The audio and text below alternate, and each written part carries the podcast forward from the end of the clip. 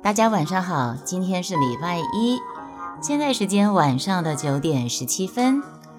嗯，在经历了中秋假期的连续假日后的礼拜一，今天应该是不折不扣的 Blue Monday 吧？好啊，继续了。对，继续什么呢？嗯，对我要讲是啊，我刚才要开台的时候，发现好多人开台哦。但是，因为我现在这个时候有空嘛，这连续假日家里亲人有人自远方归来，那就当然就要多拨点时间跟家人相处，所以就没有时间开台，连自己的 podcast 的一个小说的一个最后完结篇，也是在昨天晚上，我突然发现，哎呀，我原本期许自己。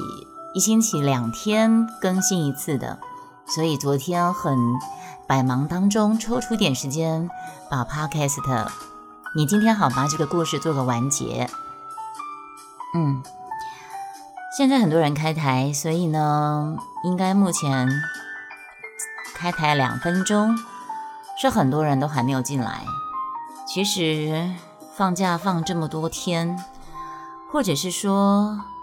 呃，自己的工作形态根本就没有什么工作，还是什么工作形态呢？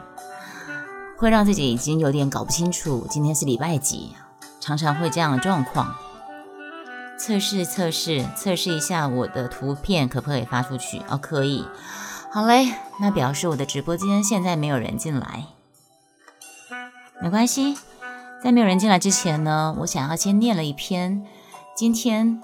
其实应该是说，上礼拜我去做 SPA 的时候，跟美容师聊到，我都因为自己睡眠前的药很多天吃完了，然后心率定、心悸的药也吃完了情况下呢，已经有连续很多天都睡不好。睡不好的情况，当然我知道还有一个很大原因，是因为自己的作息，很大一个原因是因为。接触了 Web，这个这个是个不争的事实啊。对，话题拉回来，因为自己的睡前的助眠定还有心率定吃完了好多天，所以在上礼拜呢，我是有一段时间两三天、三四天听完 Web 之后，到一两点，情绪还是处于在一个蛮亢奋的状态，根本也睡不着。对。那连续睡不着情况下，整个头是重重的。那在做 SPA 的时候，我有问一下，我有跟那个 SPA 方疗师聊聊，他就责怪我说：“你为什么要这么晚睡，这么晚还不睡觉？你不知道睡眠长期睡眠不好是会造成艾滋艾滋海默症吗？”我一听有点 shock，真的吗？所以呢，因为那个美容师跟我呃方疗师跟我讲了说。长期睡眠不足是会造成长期睡眠不足是跟阿兹海默症是有关系的，也就是失智会造成失智提早发生。哇，这个有有点严肃，有点严重的话题，所以我决定上网爬一下文。爬一下文呢，我就看到了这个，呃，我念一下如何避免失智啊。有一个，我现在看的是网络上一篇的。一个医学博士麦克内尔斯，他在一本叫做《失智可以预防，更可以治疗》这本书当中，他有说到，充足睡眠是非常的重要。如果睡眠时间太短，代谢作用就不会进行，然后会造成一天开始之际，一天的开始海马回，那我们的大脑里面。大脑还是小脑里面有海马回的部位，就存在高浓度的贝塔类淀粉蛋白。然后呢，海马回这个部位存在高浓度的阿法类淀粉蛋白，就会促使它粘合成艾滋海默毒素。所以呢，也就是说，长话短说，白话来说，有长期睡眠障碍的人，跟健康睡眠的人来相比的话，有睡眠障碍的人，海马回会明显小很多。也就会提高了阿阿兹海默症毒素形成跟智力减损的风险，所以真的是会耶。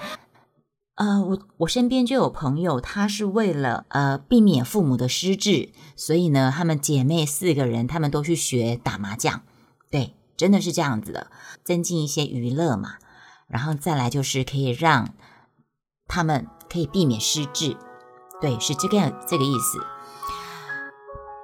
在书里面有讲到，我们晚上睡觉的时候，大脑其实是比白天醒着时候还要活跃，因为它必须把我们海马回里面的记忆体空出来，可以装载第二天的新体验。此外呢，那些必须存到新大脑皮质长期记忆中的回忆，必须跟先前的回忆做相互比对、连接跟处理。因此，如果那个脑脑里面那个海马回白天可以得到足够的运动讯运动信号，然后你在熟睡的时候呢，就会新生成新的神经元。所以呢，他书里面有个重点就是说，嗯，睡眠可以保护我们免受阿兹海默症之苦。那为了让我们脑脑里面那个海马回在睡眠后可以再度接受新的记忆。可以带走，还有代谢白天产生出来多余的贝塔类淀粉蛋白就非常重要。所以呢，如果睡眠太短，这个代谢作用，这个贝塔类淀粉蛋白的代谢作用会因为你的睡眠不够足够，就代谢作用不会进行的很顺畅，所以你的阿兹海默病毒呃毒素就会累积越来越多，就容易造成阿兹海默症。所以其实不管是阿兹海默症，所以他这个书里面的结论就是说，长期的睡眠不足是真的会明显提高阿兹海默症失智症的罹患几率。所以我听了我的方疗师这样跟我讲之后，我隔天我真的是赶快临时挂了医院的我自己长期在吃的睡觉前的辅助睡眠的药剂，还不算。安眠药，但是算是一个可以辅助辅助我睡觉的药。再来就是我，我今天已经去拿了我的呃甲状腺医生开给我的心率定。心率定它是让我当我感到因为甲状腺亢进的人，他会有心率比较不整，有时候太快，有时候太慢，有时候你会觉得自己的心跳好像很微弱。嗯，所以我心率定也是吃到吃完了都没有发现。那我今天终于去把心率定也领回来了。嗯，因为我的那个方疗师就告诉我，你不好好的睡觉，你长期你不是一两天，而且我们这个年纪了，天哪，又是讲这个年纪，我们这个年纪到底怎么了嘛？我们这个年纪好，OK，人老要认老，我知道，我们这个年纪了。我们那个美容师就芳疗师就跟我说，我们这个年纪了，不是年轻人呐。年轻人有本钱、体力可以熬夜，可以一个长时间为了工作、为了呃功课、为了完成一个作业，他可以长期的熬夜。可是我们有年纪的人，是别当安尼操啦，哈。他就跟我讲了一句，其实我们那个芳疗师，我都很想要，我真的很想邀我那个芳疗师来跟我一起做 podcast，你们知道吗？因为我的芳疗师，他经常会有一些灵光乍现的一些话语，像他那天听到我说，我有三四天、四五天晚上其实是睡不着的，呃，一方面是因为。啊，马区，欢迎加入直播间。你都跳拉丁舞，不用怕体力。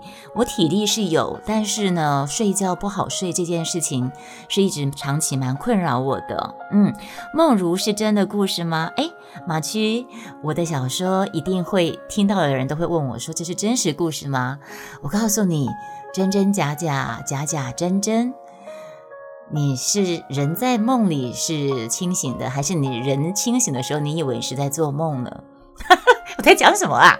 好啦，当然是我虚构的啦。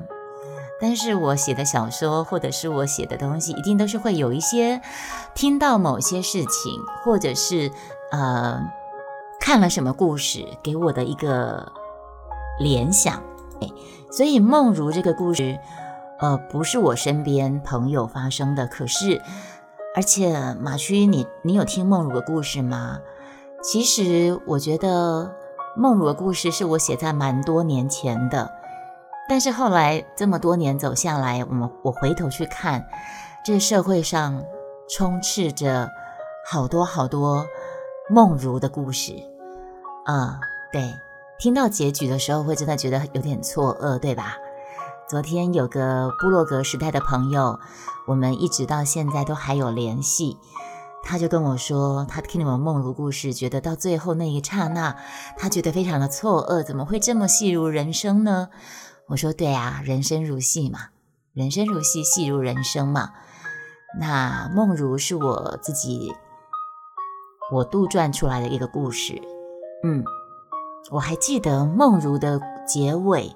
我好像在 podcast 里有提到，梦如这个故事是我最后的结尾，是我在带着我们家女儿，那时候还小，在成品四楼，她在看故事书，然后呢，我就把那篇的梦如结尾在成品的四楼，我是拿着笔记本，用用手写的写下来这个完结篇的，嗯。这样子有没有回到有没有回答到马区？当小说听就是真的是小说呀，马区梦如是小说没错。对，呃，我身边没有这样的朋友，但是是我其实已经有点忘了，因为太久了。是我小是我女儿小学的时候，我女儿小学时候我写的小说。呃，那但是会有这样的发想，应该是。应该是当时有听过什么事情，或者是接触了一些。有一段时间我还蛮常常接触一些因果啊，或者是听很多故事吧。对，所以呢，就有了这样的一个故事发想。是，没错。谢谢马区，你去听我的 podcast。所以刚才有先念到一点，那个阿兹海默症真的会跟睡眠长期睡眠不好。会有关系啊，所以呢，呃，我就赶快在前两天赶快去拿了药。我觉得我们现代人哈，可能是太多文明病了，